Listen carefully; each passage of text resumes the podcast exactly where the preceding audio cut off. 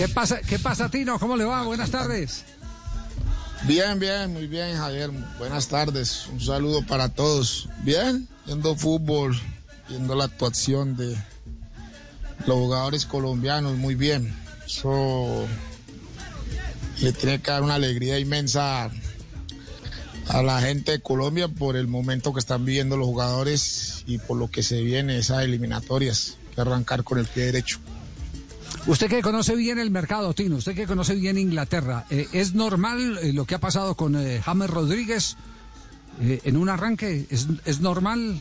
Pues yo, yo lo digo, yo lo digo pensando en que, en que también allá que han sido, porque allá son de extremos, o es muy bueno o es muy malo, dan zapato también como un diablo, y si no pregúntenle a Falcao que, to- que todavía lo meten en las peores listas.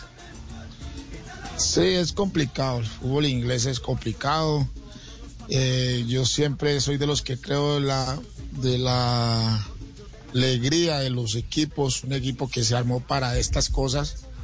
Eh, es un equipo que, que casi nunca tiene un arranque de estos, entonces por eso hay mucha bulla, eh, pero lo más difícil está por venir, que ver cómo se comporta el próximo fin de semana que le toca contra un equipo que viene invicto, después el clásico, pero, pero no, lo de James y lo de este equipo ha sido muy bueno. Creo que Ancelotti supo escoger bien los refuerzos y le están dando pues, lo que hasta el momento le han dado buenos frutos.